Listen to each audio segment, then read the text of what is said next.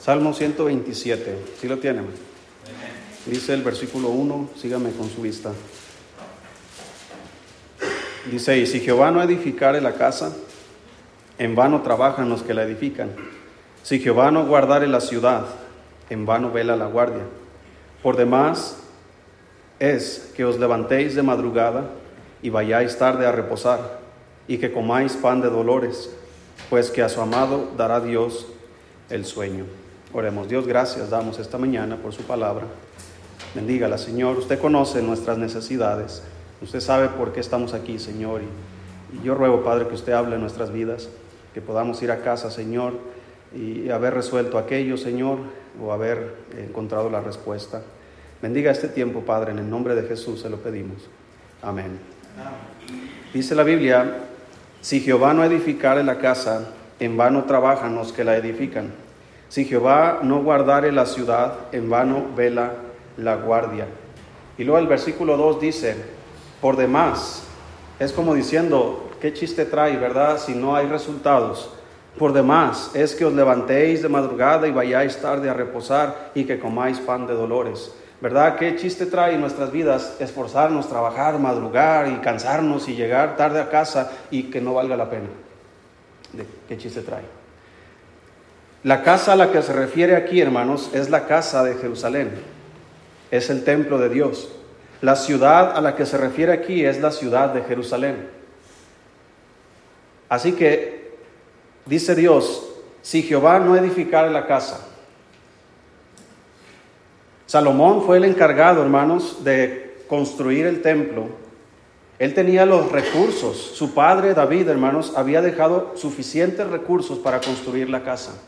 Mucho oro, mucha plata, mucha madera. Eh, había muchos sirvientes. Además, Salomón fue un, joven que pidió a Dios sabiduría y Dios no solamente le dijo, por cuanto has pedido esto, también te voy a dar a tus enemigos, también te voy a dar esto. Y, Dios le añadió mucho más. Había, hermanos, suficientes recursos para construir la casa, había suficientes recursos humanos, muchos siervos, pero si Jehová no edificar la casa, todo es en vano. ¿De qué sirve tantos recursos, tantos eh, trabajadores? si Jehová no está ahí. En vano vela la guardia si Jehová no guardare la ciudad.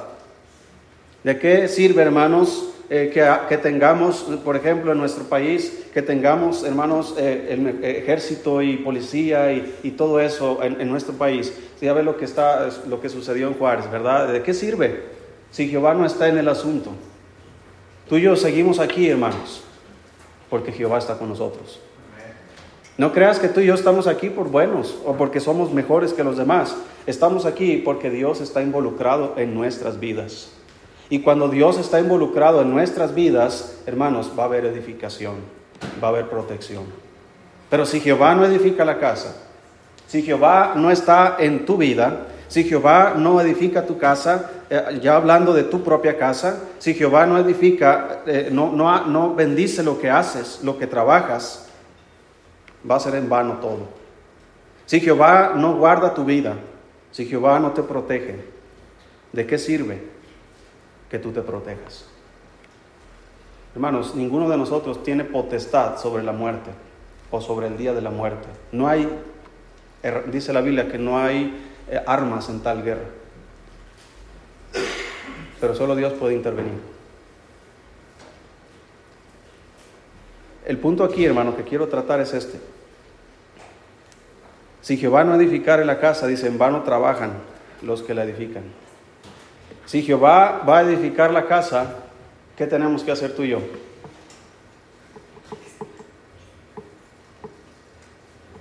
Aquí hay dos componentes principales. Jehová edifica, el hombre trabaja. Si Jehová no edifica la casa, aunque tú trabajes, no sirve de nada. Pero si Jehová va a edificar la casa, ¿qué tienes que hacer tú? Trabajar. Es lo que decíamos en, la escuela dominical. ¿Verdad? Eh, sí hay que pedir a Dios, sí hay que orar a Dios, pero como dijo Santiago, yo voy a mostrar mi fe. ¿Por qué? Por mis obras. ¿Verdad? Eh, si quieres un trabajo, pides a Dios, Señor, súpleme un trabajo, pero ¿quién tiene que buscar el trabajo? Lo tienes que buscar tú. Señor, como decíamos de Irving, ¿Verdad, Señor? Quiero una novia. Dios va a suplir una novia a Irving, pero ¿quién tiene que buscarla? Irving. ¿Quién, quién, tiene que invitarle una paleta? Irving. ¿Sí me explico, hermanos? Entonces, si Jehová no está en el asunto, ese asunto no prospera. Si Jehová no está en la familia, esa familia no prospera. Es verdad, hermano, que, Dios nos ama. Es verdad, querido hermano, que Dios está eh, al pendiente de sus hijos. Es verdad que Dios suple nuestras necesidades. Es verdad que Dios está al tanto de todo. Eh, eh, él dice la Biblia que no hay nada que nos pueda separar del amor de Dios. Es verdad, hermanos, que Él está con nosotros todos los días hasta el fin del mundo. Todo eso es verdad. La parte de edificar de Dios no hay problema alguno. La parte de trabajar es donde surgen los problemas. Si tú dejas de trabajar en el lugar donde trabajas, ¿qué va a suceder? Pues no te van a pagar y te van a correr. No esperes los beneficios de tu trabajo sin tú aportar el trabajo. Entonces, querido hermano, al decir la Biblia, si Jehová no edifica la casa, en vano trabajan los que la edifican, yo me pregunto, ¿y por qué Jehová no edificaría su propia casa? ¿Y por qué Jehová no guardaría su propia ciudad? Lee la historia de Israel. ¿Qué le sucedió a Jerusalén? Esa ciudad preciosa, amada por Dios. ¿No fue saqueada muchas veces? ¿No fue invadida por los extranjeros? ¿No fue destruida muchas veces. ¿Por qué? Porque Jehová no estaba en el asunto. ¿Y por qué Jehová no estaba en el asunto? Porque el pueblo se había desviado de sus obligaciones. Porque el pueblo se había desviado de su fidelidad a Dios. Porque el pueblo se había ido tras otros dioses. Porque el pueblo había dejado de servir a Dios. Ese es el punto principal. ¿Por qué Dios no edificaría una familia cristiana? ¿Por qué Dios no guardaría y protegería a una familia cristiana? ¿Qué tiene que pasar para que Dios no haga lo que Él sabe hacer? Él no tiene problemas en hacerlo, pero Él es un Dios justo. Y Él sabe disciplinarnos. Y Él sabe cómo tratarnos.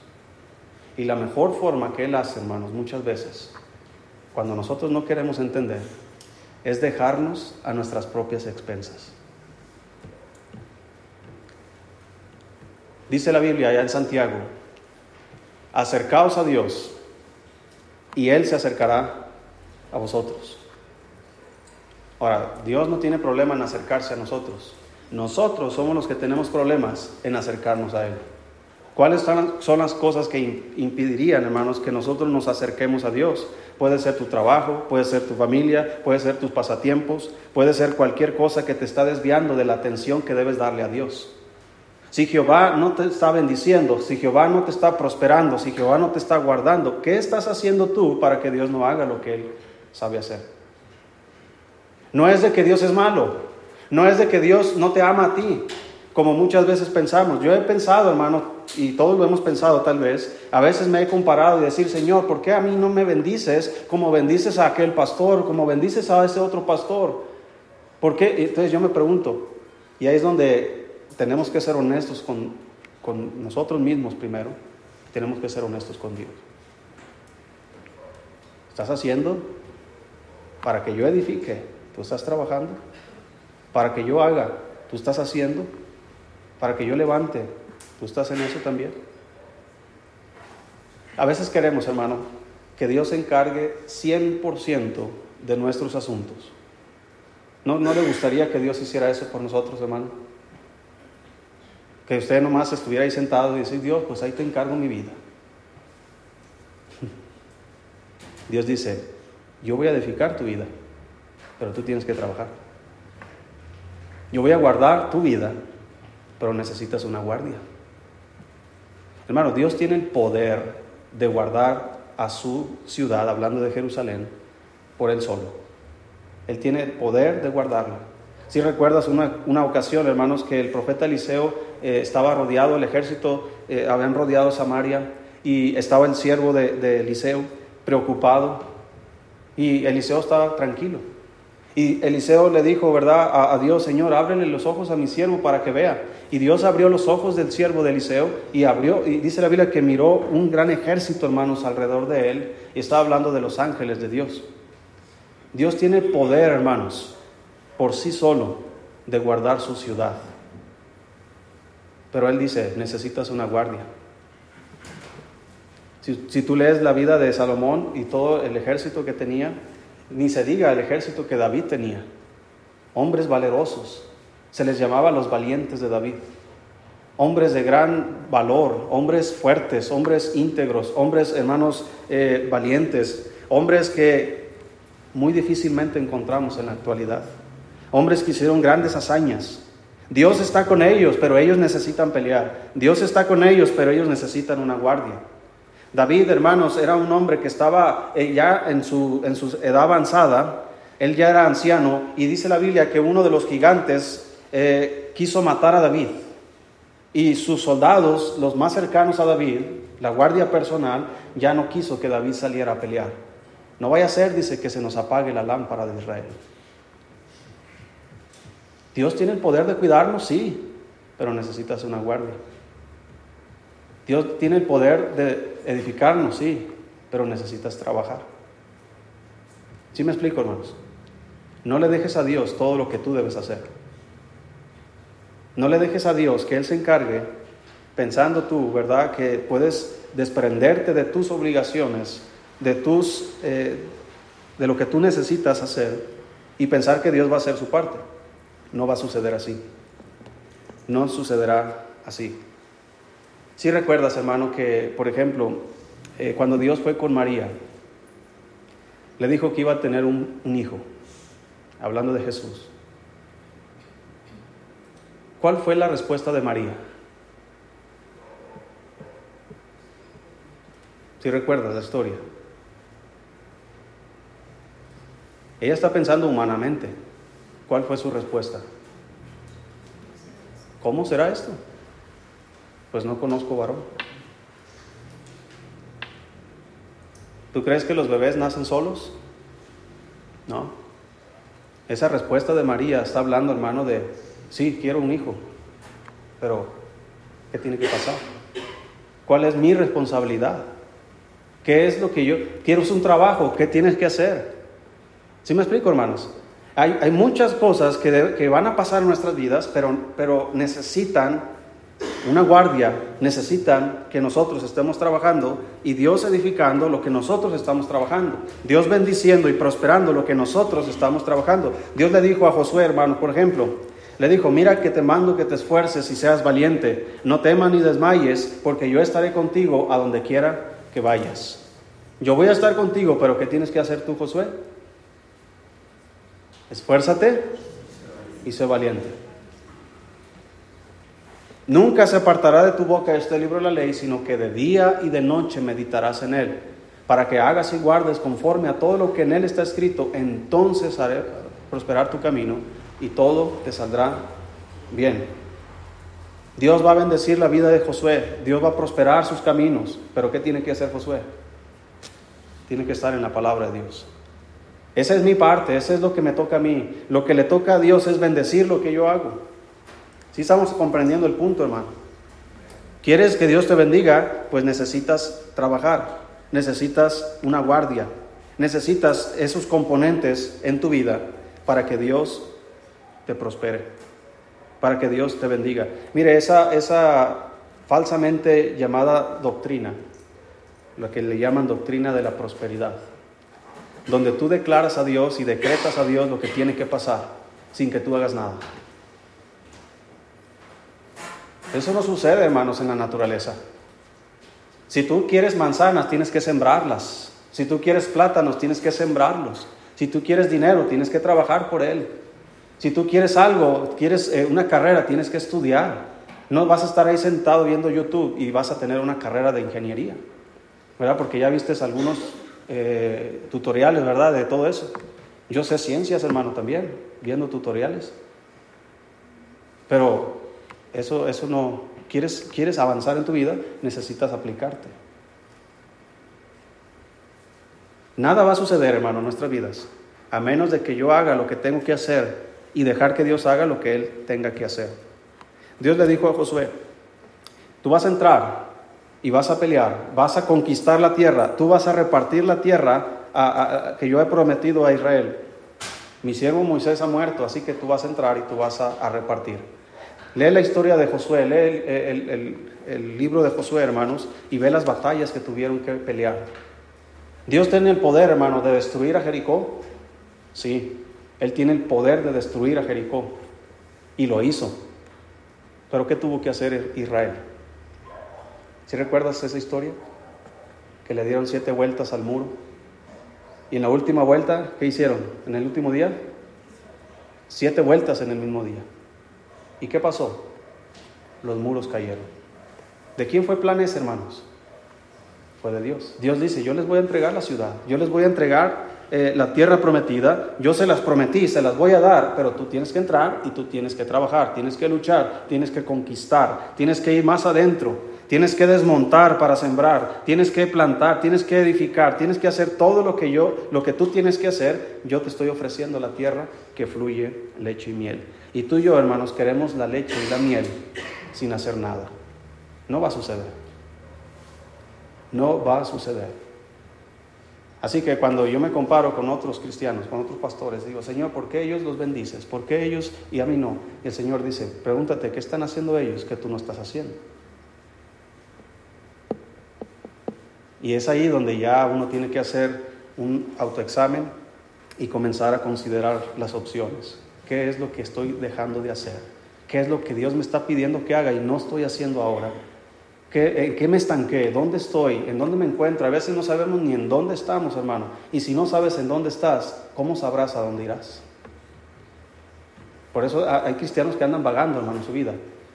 En problemas, en necesidades y esto y lo otro, en desánimos. Y, no salen adelante y pasa el tiempo, pasan los meses, pasan los años y siguen en la misma condición porque no saben dónde están parados. Porque no saben o no están haciendo lo que ellos necesitan hacer. Pero están esperando que Dios haga todo lo que ellos quieren que Dios haga. No va a suceder, hermano. Por la gracia y misericordia de Dios estamos aquí, pero podríamos estar mejor si hacemos lo que debemos hacer. Así que, hermano, mire, vamos a ver aquí unos principios. Hebreos 1.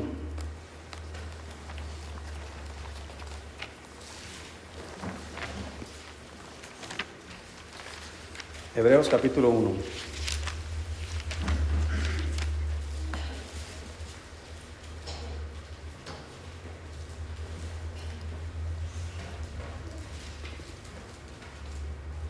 Dios en el cielo, hermano, tiene, pues no hay un número que podríamos poner de ángeles. Muchísimos, de todo tipo, ángeles, serafines, hay un arcángel, eh,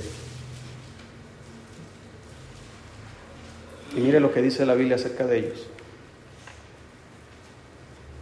Dice Hebreos 1, versículo 14.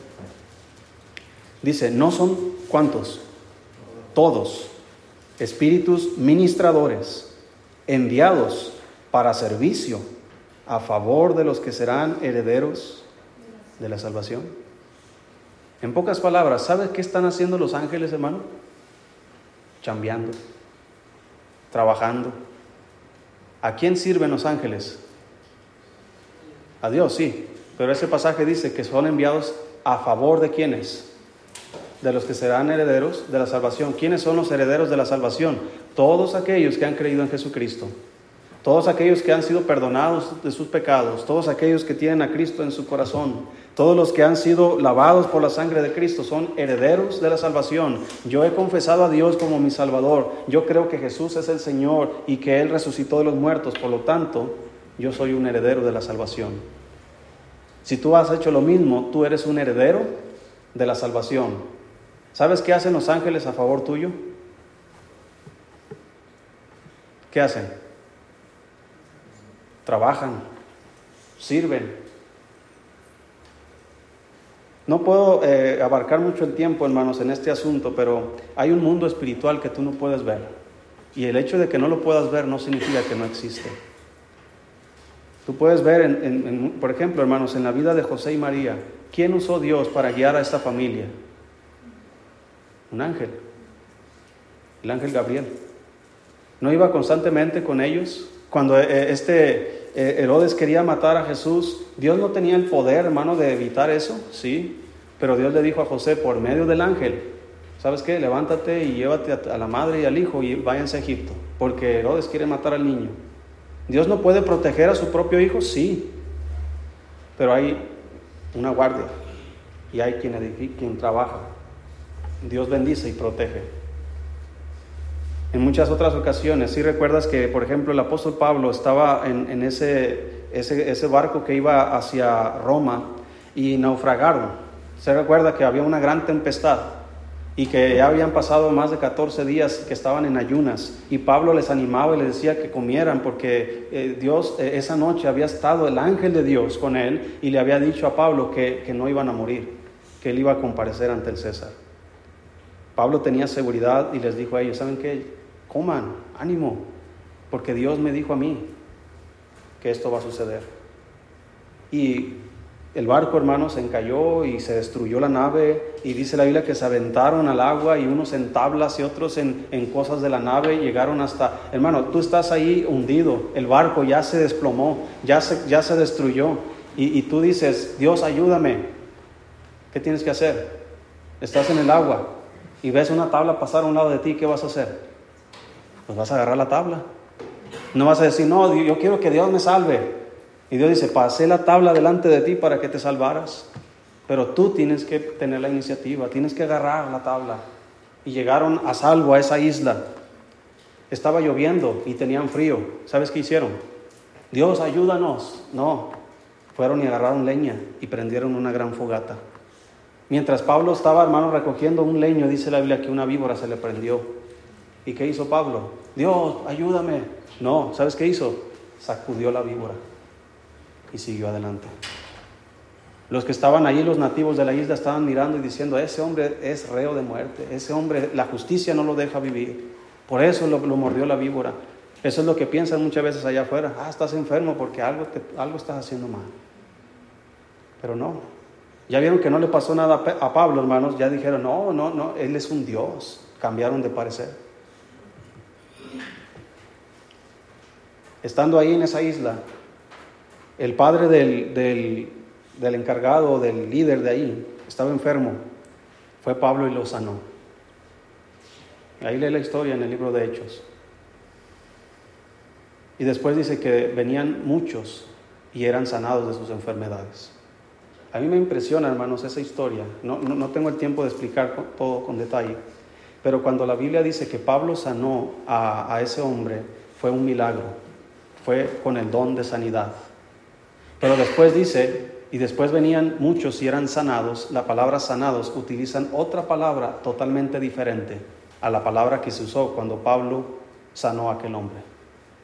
Y esa palabra no la tengo ahorita en la mente, estoy recordándola, pero es una palabra que terapeia se llama.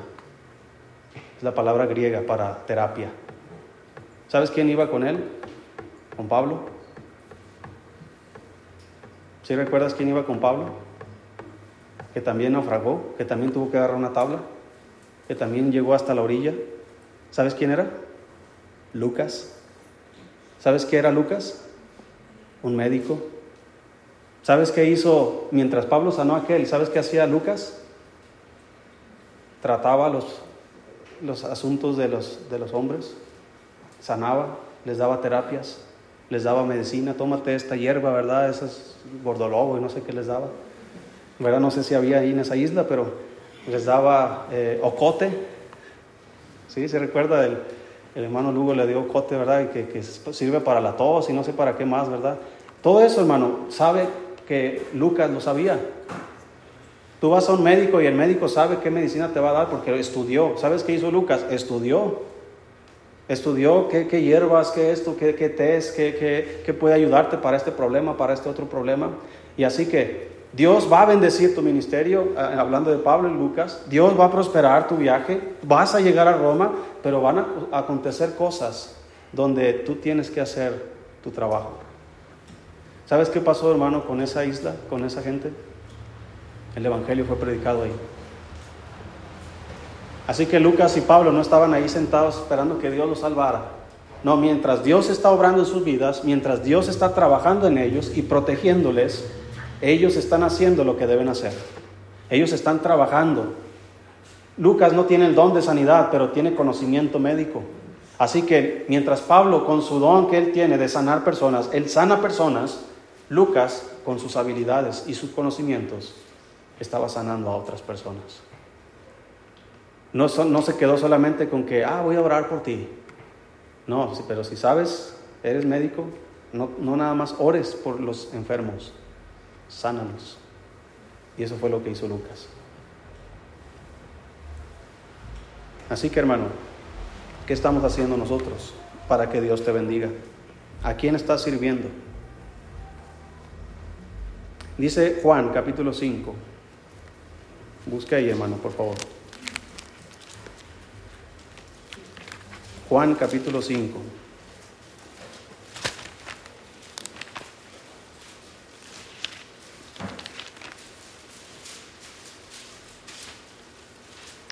Dice el versículo 17.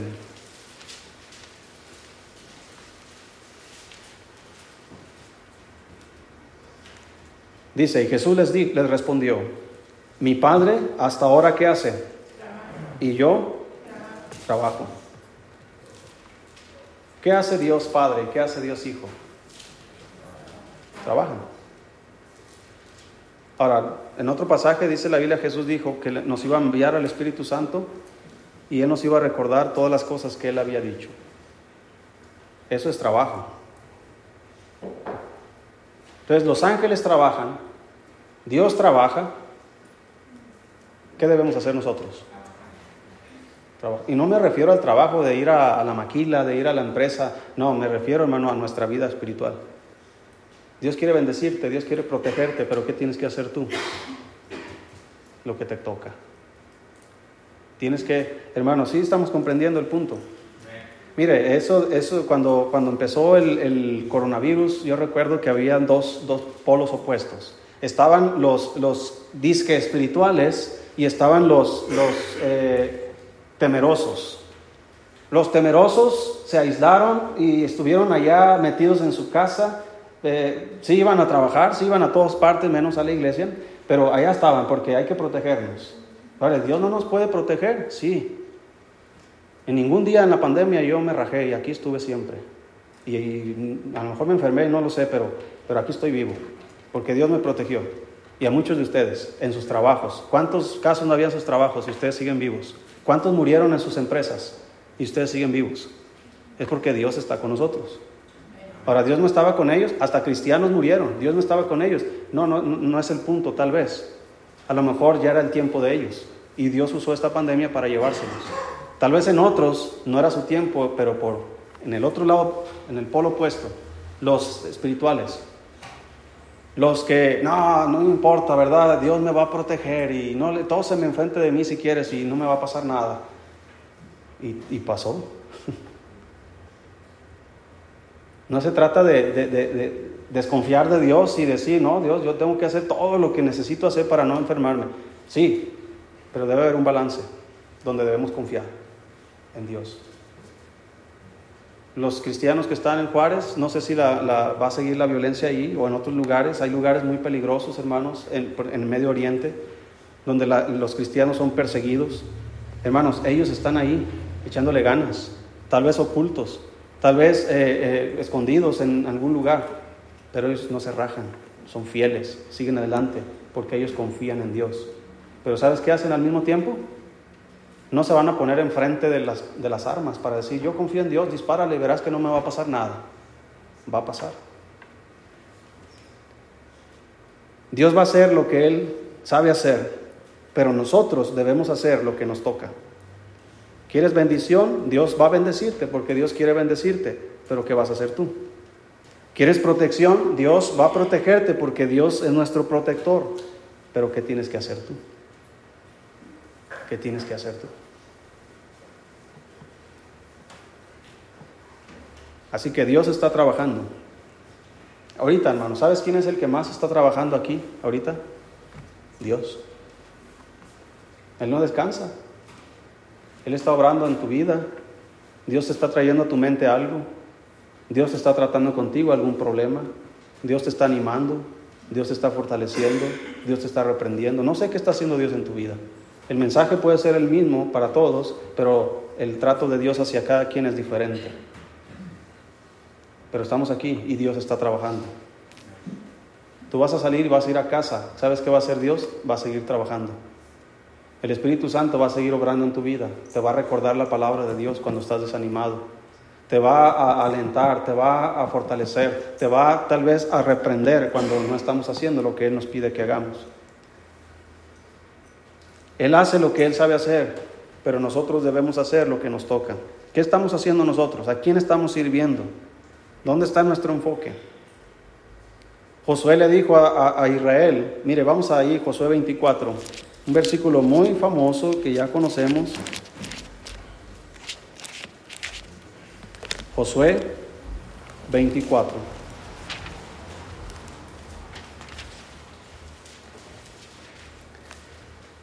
Dice la Biblia, si lo tienes, Josué capítulo 24 versículo 13. Dice la Biblia ahí, y os di la tierra por la cual, ¿qué dice hermanos? Nada trabajasteis. Y las ciudades que no edificasteis, en las cuales moráis, y de las viñas y olivares que no plantasteis, coméis. Ahora pues, temed a Jehová y servidle con integridad y en verdad, y quitad entre vosotros los dioses a los cuales sirvieron vuestros padres al otro lado del río y en Egipto, y servid a Jehová. Y si mal os parece, servid a Jehová. Escogeos hoy a quien sirváis. Si a los dioses a quienes sirvieron vuestros padres cuando estuvieron al otro lado del río, o a los dioses de los amorreos en cuya tierra habitáis, pero yo y mi casa serviremos a Jehová. Entonces el pueblo respondió y dijo, nunca tal acontezca que dejemos a Jehová para servir a otros dioses, porque Jehová, nuestro Dios, es el que nos sacó a nosotros y a nuestros padres de la tierra de Egipto, de la casa de qué hermanos. ¿Sabes qué? De una u otra manera estamos sirviendo, pero ¿a quién estamos sirviendo? Dice, Dios nos sacó de casa de servidumbre y ¿qué nos manda hacer ahora? Servir a Jehová. Y hay muchos cristianos, hermano, que están en las condiciones espirituales en las que están ahorita porque siguen en servidumbre. No es lo mismo ser siervos o servir que estar en servidumbre. No es lo mismo. Ve la historia de Israel cuando estaba en Egipto. Cuando Israel comenzó a crecer, hermanos, y comenzaron a crecer, a, a aumentarse el número, y Faraón pensó, oye, si estos crecen más, van a ganarnos el número y, después van a querer que nosotros les sirvamos a ellos. Y por eso idearon el plan de matar a los varones, donde Dios salvó a Moisés, y, pero muchos otros niños murieron, para bajar la población de los hebreos. Dios protegió, hermanos, a su pueblo y lo sacó y les dio una tierra que no plantaron, les dio casas que no edificaron, ciudades que ellos no edificaron. Así que el hecho, hermano, de que Dios nos dé a nosotros cosas o haga por nosotros cosas por las cuales no trabajamos, significa que Dios aprueba que tú no hagas nada. No va a suceder. Porque créeme, hermano, que hay muchísimas cosas que han pasado en nuestras vidas por las cuales no hemos trabajado muchísimas cosas. Es decir, no todo lo que ha pasado en tu vida y lo que tienes ahora es porque yo me esforcé. No, muchos es por la gracia de Dios. Y no trabajamos por ello. La principal es nuestra salvación. ¿Quién de ustedes trabajó por ella? ¿Quién pagó sus propios pecados? Todo lo hizo Dios.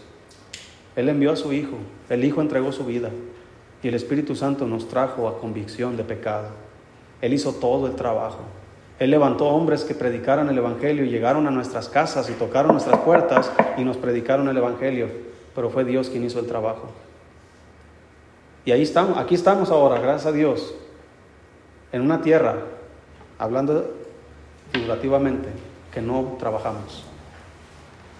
Pero una vez que estamos en esta tierra, Dios le dijo a Josué que se levantaran y que conquistaran y que edificaran y que plantaran y les dio muchos mandamientos. Así que llega el punto donde Josué ya va a morir y les dice al pueblo, ¿saben qué? Yo he estado con ustedes, yo he servido a Jehová, mi familia y yo hemos servido a Jehová, ustedes escojan. Dios dice que les sirvan, pero si a ustedes les parece mal servir, bueno, elige a quién vas a servir, pero vas a servir a alguien. ¿No dice la Biblia que no podemos servir a dos señores? Solamente podemos servir a quién? A uno. Porque o amarás a uno y aborrecerás al otro. No podés servir a Dios y a quién más la riqueza. Cuando dice servir a la riqueza, no se refiere, hermano, que dejes tu trabajo. Ah, pues yo voy a servir a Dios y voy a dejar mi trabajo porque no quiero servir las riquezas. No, acuérdate, ¿quieres bendición? ¿Qué tienes que hacer? Trabajar. Eso es lo que tienes que hacer. A menos que Dios te diga, ¿sabes qué? Deja todo lo que estás haciendo. Deja tu tierra, tu parentela, deja todo, ¿verdad? Deja tu trabajo y yo quiero que te vayas como misionero a fulano lugar. Es la única manera en que tú debes dejar tu trabajo. Pero si no, sigue trabajando. Porque a través de ese trabajo Dios va a proveer tus necesidades. Dios va a bendecir tu vida. Y Dios te va a usar para las necesidades de otras personas.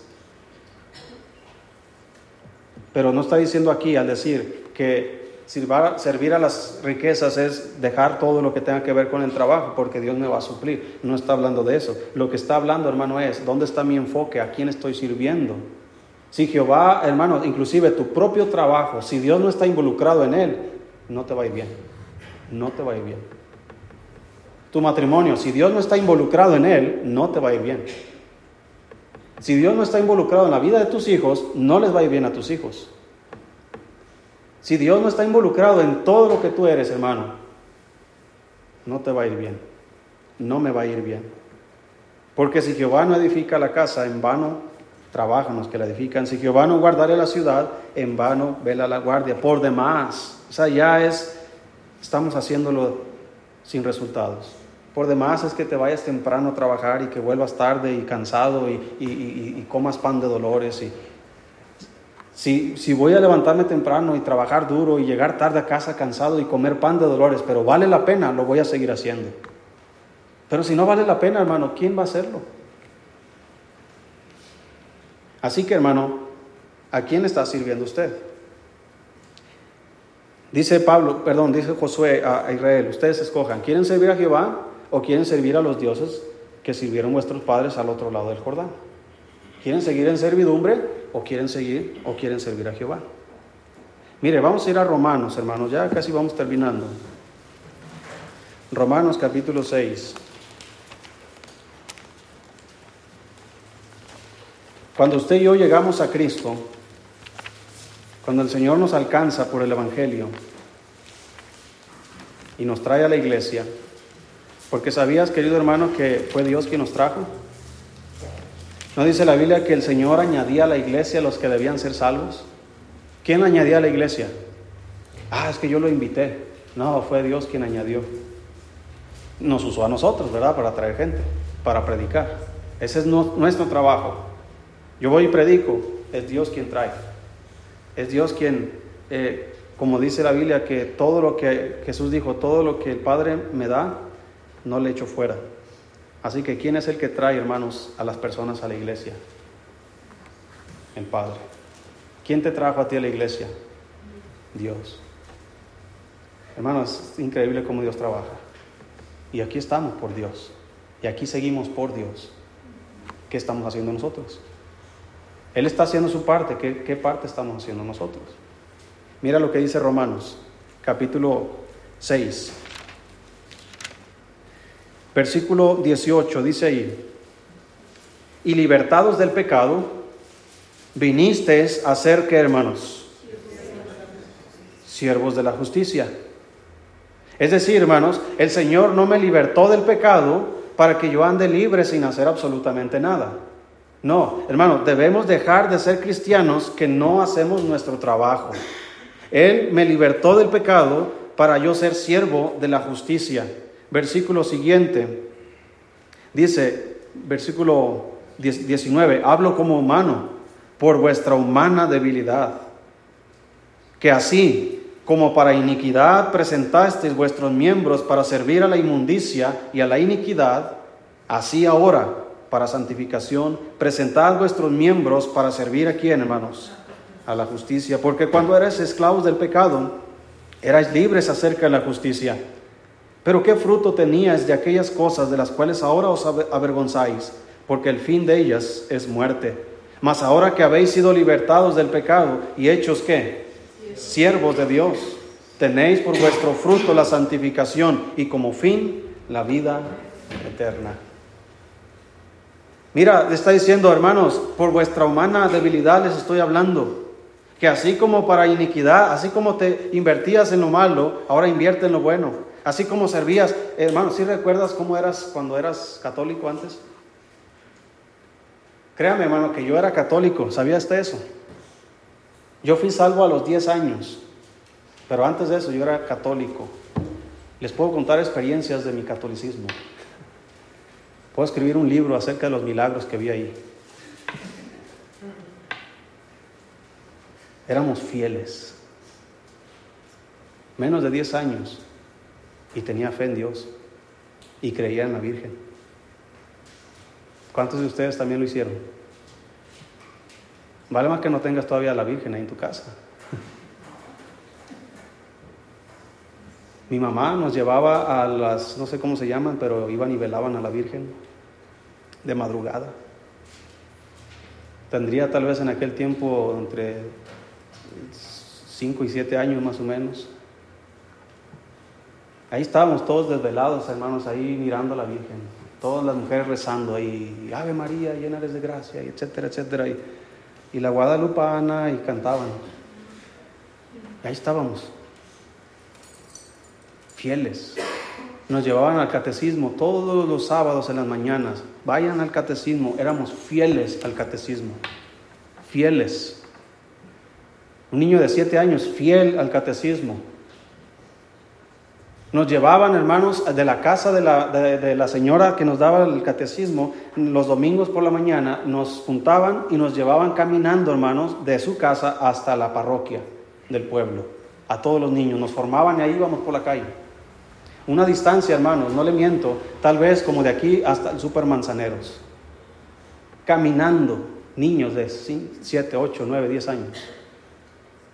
Fieles, Llegábamos al templo y nos formaban ahí en la peste, hermanos, del humo que había ahí adentro y los monos que nos miraban por todas partes.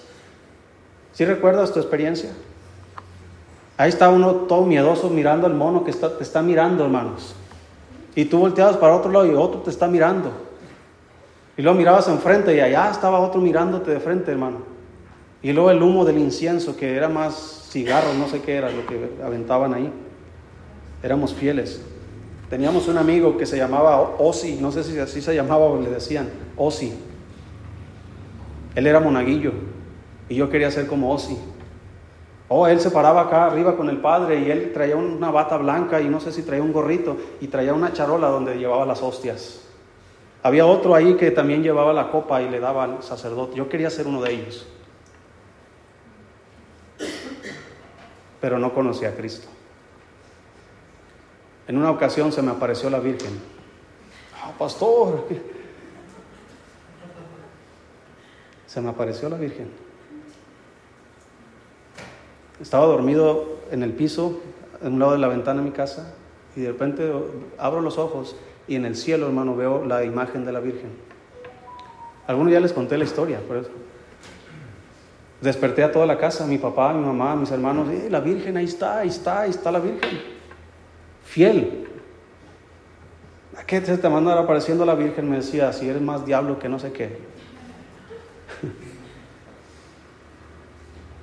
y de repente, hermano, al estar mirando a la Virgen, Nadie la podía ver más que yo.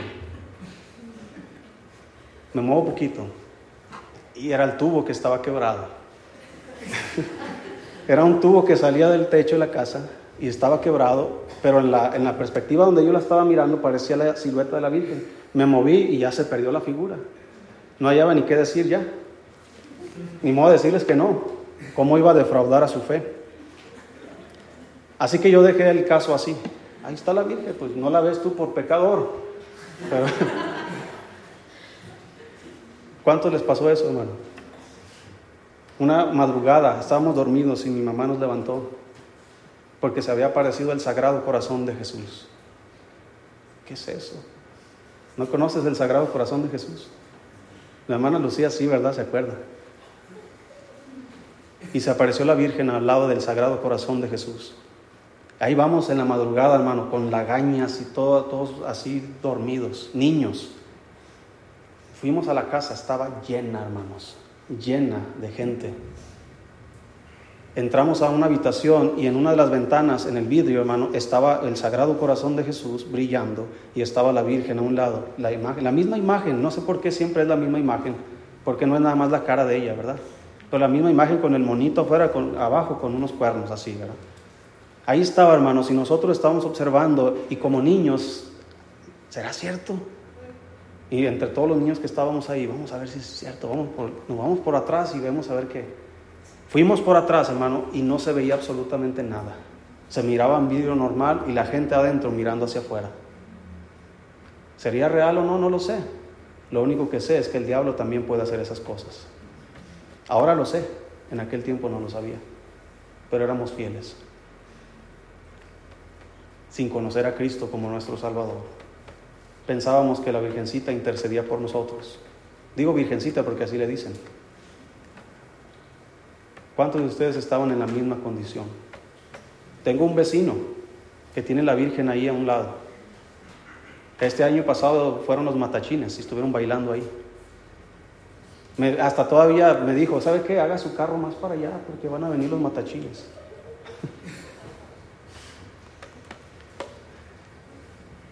Gente que está cegada, hermanos, por el enemigo. Pero cuando Cristo llega a nuestras vidas, las vendas se caen.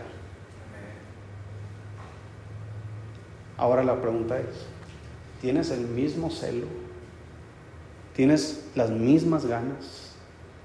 Que así como servías a esas cosas para servir al Dios vivo y verdadero.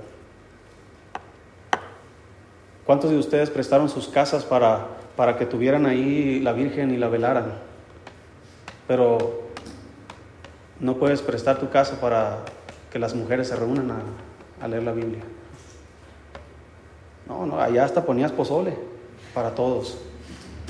Y acá no, porque no, y luego si no trae nadie, no, ¿qué les voy a dar yo? ¿Sí me explico, hermanos? Eso es lo que está diciendo Pablo. Así como antes servías a la injusticia, servías al pecado, así como servías a tus dioses, así, con el mismo celo, con el mismo fervor, ahora sirve a Dios. Aquellas cosas, ahora te avergüenzas de esas cosas. Doy gracias a Dios, hermano, que yo fui alcanzado siendo todavía un niño. Porque si hubieras seguido en esa vida, tal vez sería el padrecito de la parroquia. Pero ahora estoy aquí. No tendría ni esposa, hermano. No existirían mis hijos. No estaría aquí. Así que hermano, piensa en su vida. Usted quiere ser bendecido, quiere ser prosperado, quiere ser protegido. ¿Qué está haciendo para, para que eso suceda? Con el mismo celo y fervor que usted hacía las cosas que hacía antes de ser cristiano, hágalo ahora que es cristiano. Porque ahora lo va a hacer a quien sí lo merece. Porque esos, esos dioses a los cuales sirvieron los israelitas al otro lado del Jordán son dioses que no existen. Son dioses que no merecen la honra y el honor de un pueblo, del servicio y el sacrificio de ellos. Pero nuestro Dios, hermano, quien sí existe, quien es verdadero, Él merece todo de nosotros pero no tenemos el mismo celo y el mismo fervor y el mismo ánimo de hacerlo para Él que como lo hacíamos para la Virgencita. que como lo hacíamos para, en las navidades yo quería hacer, hacían una, una marcha, no sé cómo se llama, una kermés y no sé qué, y nos vestían a los niños y representábamos a José, a María y los pastores y, y andamos por las calles ahí pidiendo posada. Y yo quería ser José, yo quería vestirme, yo quería participar en las cosas que ellos participaban. Pero ahora que soy cristiano, debo tener el mismo celo, el mismo deseo de participar en el servicio cristiano, así como quería participar en el servicio allá.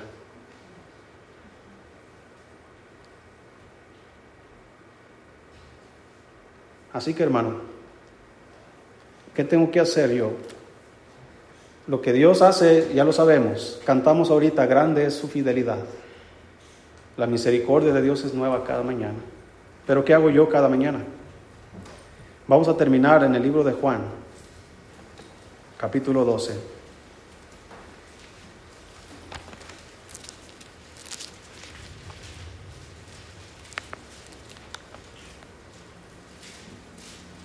Juan capítulo 12, ¿no?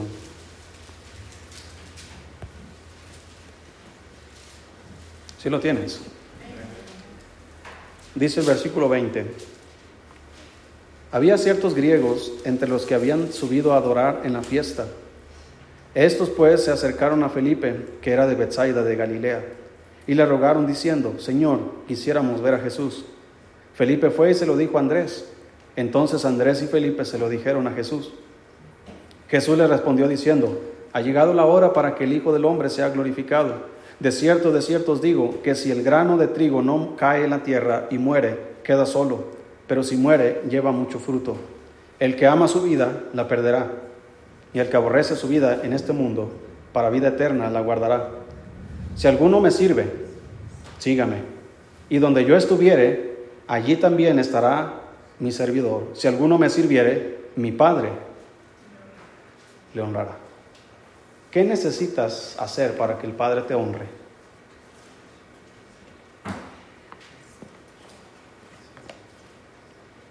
Aquí hay unos principios. Para servir a Cristo es necesario morir a uno mismo. Si el grano de trigo no cae a tierra y muere, queda solo. Pero si muere, lleva mucho fruto. Dice Pablo, con Cristo estoy juntamente crucificado y ya no vivo yo, mas Cristo vive en mí. Y lo que ahora vivo en la carne, lo vivo en la fe del Hijo de Dios entonces lo que está diciendo, ahora, ahora estoy, en todo lo que soy, todo lo que, lo que tengo, lo dedico a Dios. Ahora eh, con Cristo estoy juntamente crucificado. Ya no importa mi vida, ya no importa lo que yo quiero. Ahora importa solamente agradar a Dios. Ya no vivo yo, ahora Cristo vive en mí. Debo morir a mí mismo. Hermano, todos debemos llegar al punto en el que ya no seas reconocido como la persona que eres, sino que haya un cambio. Ahora eres diferente. Algo estás haciendo diferente, que las cosas te están saliendo diferentes. Algo está pasando en ti que te está yendo bien. ¿Qué está pasando? No, me gané la lotería. No, no es eso. No, me subieron el sueldo. Pues Dios puede bendecir a través de eso. Pero realmente, ¿qué está pasando? No es el enfoque solamente de lo que Dios está haciendo en mi vida, pero el enfoque de lo que yo estoy haciendo para Dios. Eso es lo que dice la Biblia en 1 Corintios, donde Pablo le dice a la iglesia, ténganos los hombres como servidores de Cristo. ¿Cómo te considera la gente a ti? ¿Como un cristiano activo o como un cristiano de vez en cuando? Debemos morir a uno mismo, debemos menospreciarnos a nosotros mismos. Dice que el que quiera guardar su vida la perderá. El que ama su vida la perderá y el que aborrece su vida en este mundo para vida eterna la guardará. Muchos de nosotros no hacemos más para Dios porque ni qué van a decir de mí y si me va mal. Yo le dije a mi mamá, mamá, tenía 15 años, mamá, no quiero ir a la escuela, ya había pagado la colegiatura, digo la, la colegiatura, la inscripción, no sé qué, de la, de la preparatoria. Mamá, no quiero ir, quiero, quiero, quiero dedicarme a servir a Dios. Dios me está llamando, y quiero servirle. ¿Sabes cuáles fueron sus palabras? ¿Y cómo vas a vivir? Esa es la preocupación de todas las madres. ¿Y qué vas a hacer, hijo? ¿Qué acaso Dios va a bajar del cielo y te va a dar comida? Pues yo, yo creo que sí lo puede hacer. Él pide de mí algo. ¿Qué voy a hacer? ¿Cómo voy a responder? Debemos menospreciarnos. ¿Cómo me va a ir? No lo sé, pero si sirvo a Dios creo que me va a ir bien. No existe, hermanos, dentro del servicio cristiano una persona que le esté yendo mal. Aunque el mundo considere que lo que te está pasando sea malo. Porque a los ojos de Dios, Él ve diferente las cosas. ¿No dijo Pablo que nosotros, los que servimos a la gente, eh, aunque amamos más, seamos amados menos? ¿No dice la Biblia que, eh, eh, que estamos, que sufrimos desvelos, ayunos, trabajos y tantas cosas? Estamos hablando de los siervos de Dios, gente que deja sus familias, deja sus países, gente que deja sus trabajos, que su único sustento es si las iglesias les envían sus ofrendas. Por eso nosotros debemos ser fieles en nuestras ofrendas. Porque hay hombres allá que están manteniendo a sus familias a través de nuestras ofrendas. Dios bendiciéndoles a través de nosotros. Menospreciarnos a nosotros mismos. Mi vida no es tan importante como la vida de Dios. mis planes no son tan importantes como los planes de Dios. Así que el siguiente principio dice, si alguno me sirviere, me sirve, sígame. Así que para servir a Cristo hay que seguirle. A donde Él nos lleve, si Él nos quiere llevar al África, que nos lleve. Si nos quiere llevar al desierto, que nos lleve. Si nos quiere llevar a la jungla, que nos lleve. Si nos quiere llevar a los huérfanos, que nos lleve. Si nos quiere llevar a una necesidad, a un problema, a donde sea, debemos estar dispuestos a seguir a Cristo. Pedro le dijo, Señor, yo estoy dispuesto a ir contigo a la muerte, pero realmente no estaba dispuesto, porque todavía no se menospreciaba a sí mismo. Versículo 25 dice, el que ama su vida la perderá y el que, el que aborrece su vida en este mundo para vida eterna la guardará. Versículo 26. Si alguno me sirve, sígame, y donde yo estuviere, ¿quién tiene que estar ahí también? Hay que estar donde está Cristo. Y Cristo está siempre, hermanos, trabajando. Así que si tú vas a estar con Cristo, ¿qué crees que nos va a poner a hacer? Nos va a poner a trabajar. No creas que vas a estar con Cristo mientras Él está cambiando, mientras Él está trabajando, tú vas a estar cruzado de brazos mirándolo. No, hermano, no va a pasar. Estando con Él va a haber mucho trabajo que hacer. Por eso es que a veces no queremos andar con Él. Y por último, todo aquel que sirve a Cristo, el Padre le va a honrar. No voy a ir ahí, hermano, pero tú lee la historia en el libro de Esther, cómo le fue a Mardoqueo, por haber hecho algo bueno por el rey cómo se habían olvidado de él al principio, pero al final el rey no podía dormir y le dijo a su criado, oye, léeme las historias de ahí porque no tengo sueño, ¿verdad? Así como usted a veces lee la Biblia para dormirse. Y agarraron el libro y comenzaron a leer que Mardoqueo había hecho algo bueno por el rey. Y el rey preguntó, ¿y qué se le hizo a él? No, no se hizo nada por él. Ok. Vieron al otro que estaba allá en el patio, ven, ¿qué crees que merecerá aquel que la honra desea el rey? Y aquel pensó, ¿no? Pues ¿quién más merece más que yo? Él no está muriendo a sí mismo, él se, cree que él es el centro de todo. Y él dice, no, pues mira, Dios, mira, rey, hace esto, esto, aquello, dale un vestido y ponlo en el caballo y que todos pregonen con él, que, ¿verdad? Y que se arrodillen ante él. Ah, ok, le dice, quiero que hagas exactamente como dijiste, pero con Mardoqueo. Si ese rey pagano hace lo correcto con sus siervos, ¿qué crees que hará Dios con los suyos? Pero si no estamos haciendo nada por Él, no esperes nada de Él. ¿Sí me explico, hermano? Si Jehová no edificar en la casa, en vano trabajan los que la edifican.